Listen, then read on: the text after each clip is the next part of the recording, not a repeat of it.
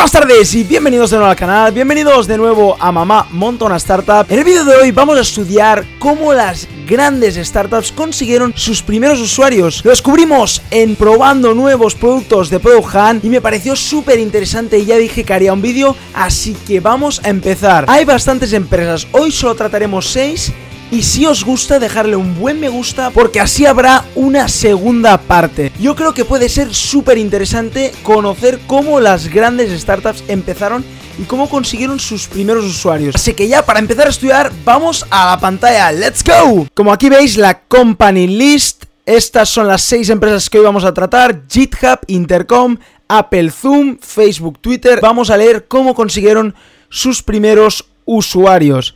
Vamos a GitHub. La estrategia que usó, GitHub para empezar fue la boca a boca y perfiles abiertos. Vamos a ver cómo lo ejecutaron. Cuando GitHub abrió en 2008, en abril de 2008, la plataforma ya había empezado como un programa beta para early users, es decir, lanzaron su MVP. Como ya explicamos en qué es un MVP, un producto que no está perfecto, pero es para testear si de verdad existe ese problema.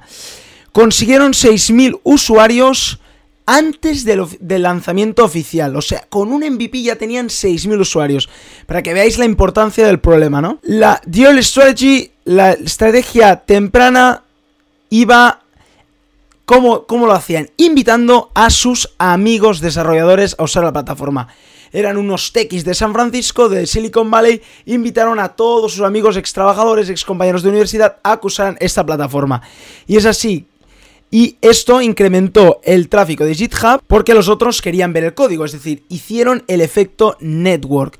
Como había código, había gente que quería ver ese código y también tenían que querían subir otro código. Por lo tanto, si había más usuarios subiendo código, habría más usuarios que querían ver ese código y viceversa, y ayudarse entre los programadores. Es decir, esto se subió, como os fijáis, perfiles abiertos, es decir, todo el mundo puede entrar y yo invito a muchísima gente y gracias al boca a boca obviamente se transmite entre los programadores y gracias al efecto network creas una red súper grande. This then allowed them to also publish code and share it with their friends. Sigue con la estrategia del efecto network. Yo le permito compartir con mis amigos igual que ellos conmigo. Así que cuantos más usuarios, mejor es la plataforma. La estrategia funcionó y GitHub tuvo 6.000 usuarios en los primeros meses con su MVP. Eso es una pasada, con un MVP conseguir 6.000 usuarios es súper bueno. Con esta estrategia le permitió crecer muchísimo y hace poco tiempo ser adquirido por más de 7 billones de dólares por Microsoft.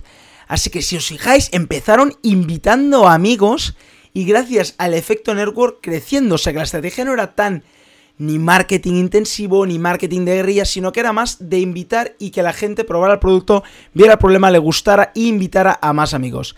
Vamos con la segunda empresa que es Intercom. Intercom lo hizo Cold Email Marketing.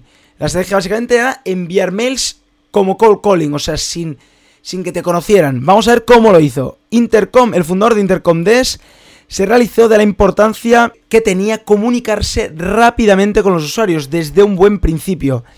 Durante el desarrollo, algunas personas de su alrededor tweeted about what Des and his team were working on.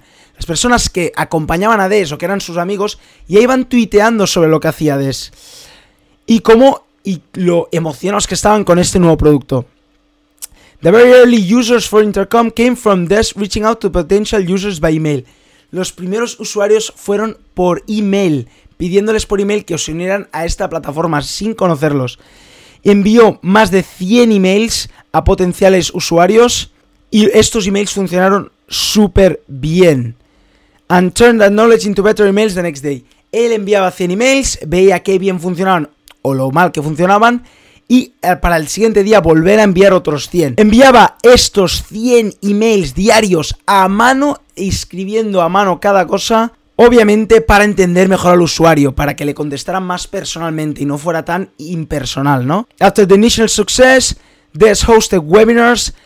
¿Qué hizo Des a partir de aquí? Cuando los usuarios ya conectaban, él hizo un webinar para explicar mucho mejor cómo funcionaba la empresa o el producto para así ya captarlos del todo. Would stay until 6 a.m. San Francisco time to host webinars él se quedaba despierto hasta las 6 de la mañana para hacer estos webinars porque habían usuarios de Australia y habían usuarios de todo el mundo, ya que esos call emails obviamente puedes enviarlos a todo el mundo. Es un software que se vende online, o sea, lo puede usar por todo el mundo. Así que él se quedaba despierto para atender a cada consumidor, aunque eso significara que él tuviera que estar despierto a las 6 de la mañana.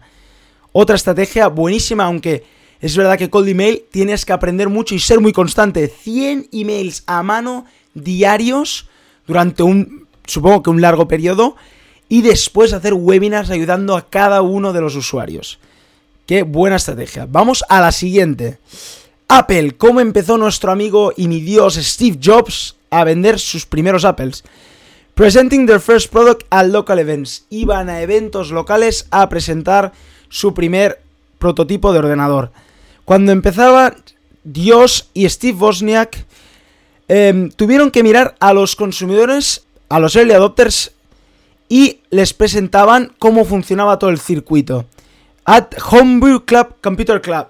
Era un club entre, supongo, eran entre bastantes techies y algunos frikis de informática. Se juntaban y Steve Jobs y Steve Wozniak les llevaban su prototipo. Se encontraron a un tal Paul Teller que tenía una tienda de ordenadores y se interesó en comprar 50 máquinas por 500 dólares cada una. Esto, si habéis visto la peli, sale en la peli. Sale que van a una tienda y le venden 50 máquinas o circuitos, en ese caso de Apple, por 500 dólares cada una. 110.000 para las, para las 50 máquinas, ¿no? En la peli sale incluso que ellos le venden la placa y el de la tienda les dice que no, no, la placa no les sirve, sino que quieren el ordenador completo. Como los dos Steves tenían poco dinero para, para comprar estas partes ellos mismos, contactaron con, un gran, con una gran empresa, un proveedor, y le, le preguntaron por un Net 30, supongo que es una parte de ese ordenador, que le pagarían a 30 días. Que es, un, que es como un pagar. ¿Qué es, un ¿Qué es pagar a 30 días, 60 días? Es decir, dámelo ahora el producto y yo en, un mes te pagaré lo que valía ese producto. Eso normalmente se hace mucho, por ejemplo, en, en, restaurantes con los proveedores o en proveedores de material. En este caso ellos lo hicieron para construir su ordenador compraban las piezas a 30 días, en esos 30 días conseguían vender el ordenador, por lo tanto podían pagar a sus proveedores. Ellos construyeron 50 circuitos en 30 días y a cambio Polter les pagó 110 mil dólares. Esto fue la primera facturación de Apple, que no es poco, 110 mil eh, dólares para ser la primera facturación. Más voy a decir, es bastante, pero obviamente creaban una nueva manera de ver el mundo, que eran los ordenadores, ¿no? Esta es la manera que empezó Apple. Si os fijáis, todos, casi todos, son estrategias mm, bastante offline. Algunas, la Intercom hemos visto que era un poco más online. Si os fijáis, casi todas son de trabajo duro a nivel offline. Escribir, ir a eventos, hablar, ir a presentar tus, tus productos, ¿no? Ir a enseñarle a todos tus amigos y a partir de ahí hacer que escalen. En GitHub sí que es un poco más online. Pero si fijáis, es trabajo duro, no es hacer un anuncio y que se viralice, sino que es trabajo metido detrás para conseguir esos primeros usuarios y si os fijáis, cuidarlos mucho. Así que ya vamos a la cuarta empresa que es Zoom. ¿Qué hizo Zoom? Offline Advertising through Billboards. Puso carteles de esos de la típico de las carreteras para anunciar Zoom. Cuando Zoom empezó en 2013 necesitaban salir ahí y hacerse descubrir y no querían, no querían entrar en... Era, es un mercado muy saturado. Ellos tienen un producto mucho más sencillo, pero obviamente es difícil entrar en un mercado saturado. Y necesitaban llegar a su audiencia clave, ¿no? A su target audience. ¿Cómo lo, cómo lo hicieron para hacer la... enseñarles el producto a su target audience de la mejor manera posible? Eric, el fundador, decidió que empezarían a publicitar en carteles de carreteras en la carretera, en la ruta 101 del centro de San Francisco, la empresa Zoom, una empresa tecnológica en carteles grandes, pocas veces se ha visto. The billboard contained the Zoom domain name and a single sentence, video conferencing that doesn't suck. o sea, el, el cartel, es verdad que ahora veis muchos y vemos muchos que son bastante pesados con texto, este no, era un cartel, ponía supongo que es zoom.com o el dominio, y ponía una, la videoconferencia que no es una mierda. La videoconferencia que va bien, ¿no? En este caso, para que la gente obviamente le diera un shock de ver eso, ¿no? Y más en San Francisco, que es donde están las grandes tecnológicas, ¿no? People ended up going to... No, el dominio es zoom.us. Gracias a este cartel la gente empezó a ir a Zoom y eso fue que los early adopters usaran el producto. Como estos early adopters les encantó Zoom pone aquí, pues obviamente el boca a boca hizo que Zoom creciera y es el pedazo de empresón que es hoy, ¿no? Que es seguramente el competidor directo de Skype, si no están ahí, ahí, si no lo ha superado ya, ¿no? Porque es verdad que la calidad de Zoom es muy, muy buena, ¿no? Así que vamos ya al siguiente que es Facebook.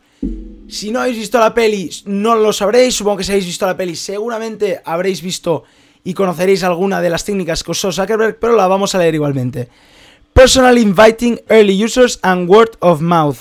Invitaba invitación personal y boca a boca, obviamente. La historia de Facebook es bastante conocida, obviamente, como pone aquí en la película, sale. Cuando empezó Facebook, Zuckerberg lo que hizo es limitarlo. Era una web online, pero lo que no hizo es extenderla por el mundo, sino limitarlo. ¿Por qué? Porque así habría uso exclusivo. Y la gente quiere normalmente ser exclusiva, y más si es la primera vez que usan el producto. Mark Zuckerberg y Eduardo Sabrin, los fundadores, invitaron a sus amigos y a los de la fraternidad de Eduardo. ¿Qué pasó?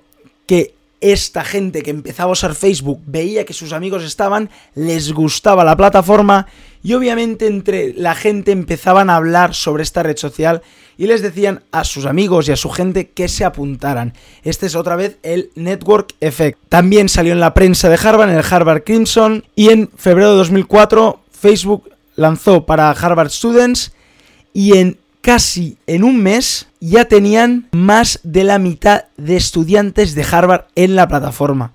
Esto obviamente, pues es una de las empresas más grandes del mundo, pero es una locura. Es una locura, una pasada.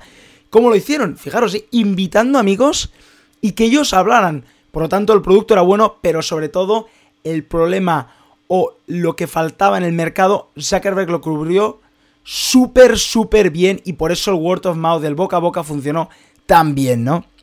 En marzo, ni un mes había pasado y abrió en Stanford, Columbia y Yale, tres otras pedazo universidades de Estados Unidos, ¿no? Y, y como la historia dice, es una de las empresas más grandes del mundo, una de las más valoradas y obviamente más de un billón de usuarios la usan ahora que está abierta a todo el mundo, ¿no? Fijaros cómo empezaron cerrando, invitando a todos que el producto sea bueno y que sea exclusivo. Por lo tanto, más de la mitad de, estudiantes de Harvard la usaron. Vamos ya a la última empresa, que en este caso es Twitter, fundada por Jack. La estrategia fue boca a boca. Cuando Twitter lanzó, el equipo trabajaba en una empresa de podcast. Como el podcast que empezó como a una startup, este canal empezó también siendo un podcast. Ojalá algún día lleguemos a ser como Twitter. Twitter era un proyecto al lado para Jack Dorsey. Empezó él trabajaba en la, empresa de podcast y a, su lado, en su tiempo libre, creaba Twitter. Supongo que le ha dado un poquito más de dinero que lo que era la empresa de podcast. La red social empezó siendo un actualizador de estados. En Facebook también había algo parecido. Pero Twitter lo único que te dejaba era cambiar tu estado. Es decir, cambiar cómo estabas en el perfil, ¿no? Estoy así, estoy así. Y solo te dejaba 140 caracteres. Es por eso que Twitter empezó tan famosamente con los tweets de 140 caracteres. Y lo que te dejaba, obviamente, era compartir con tus amigos, pues, tus amigos, ¿cómo estás? ¿No? La, el equipo de la compañía de podcast empezó a usarlo internamente, ya que obviamente Jack supongo que les dijo usar esto que les estoy inventando. Y rápidamente mucha gente empezó a usarlo. Otra vez eh, tenemos aquí el efecto red. Si más gente lo usa, o sea, cuando más gente lo use, mejor es la plataforma, porque más amigos tendrás, y si más amigos lo usan, más gente querrá usarlo, ¿no? Aquí pone que cuando el equipo de Twitter visitaba Silicon Valley, había parties, había fiestas en Silicon Valley, todo el equipo hablaba sobre este Twitter y sobre cómo se habían inscrito a esta nueva plataforma que te dejaba obviamente actualizar tu estado y que saber cómo estaban tus amigos. Boca a boca empezaron así docenas de signups al día, que es poco, pero claro, exponencial al final tienes pues más millones y millones de usuarios como tiene Twitter, ¿no? Obviamente es el efecto network clarísimamente, del boca a boca. Si yo lo uso, cuantos más amigos lo usen, mejor, porque así yo lo tendré que usar más, porque querré ver cómo mis amigos están. Y lo que hará que más gente use esta plataforma, ¿no? Es el efecto network clarísimamente. Lo hemos visto bastante, es el efecto network, en Twitter, en Facebook, en Zoom, en GitHub. Que cuanto más gente lo use y sobre todo más amigos tuyos lo usen, mejor, más la vas a usar, por lo tanto, más gente la querrá usar, ¿no? Esta plataforma. O sea, este efecto network es importantísimo. Cuanta más gente esté dentro de la plataforma, esta plataforma será muchísimo mejor. Porque querrá decir que, uno, habrá más información y por lo tanto más gente querrá entrar, ¿no? Este es el efecto network importantísimo. Este es cómo se crece con el boca a boca. Bueno, pues hasta aquí el vídeo de hoy. Espero que os haya gustado tanto como a mí. Para mí ha sido una pasada descubrir cómo estas startups tan bestias empezaron en su día 1, ya que yo también estoy montando mi startup Tabloon y también estoy en este momento de conseguir los primeros clientes y me parece algo que es súper importante de conocer. Si tenéis una startup, espero que os hayan ayudado estos consejos, estos ejemplos. Si os ha gustado el vídeo, acordaros de darle un buen like y acordaros de suscribiros a mi canal. Como cada día, nos vemos mañana con otro vídeo. ¡Chao!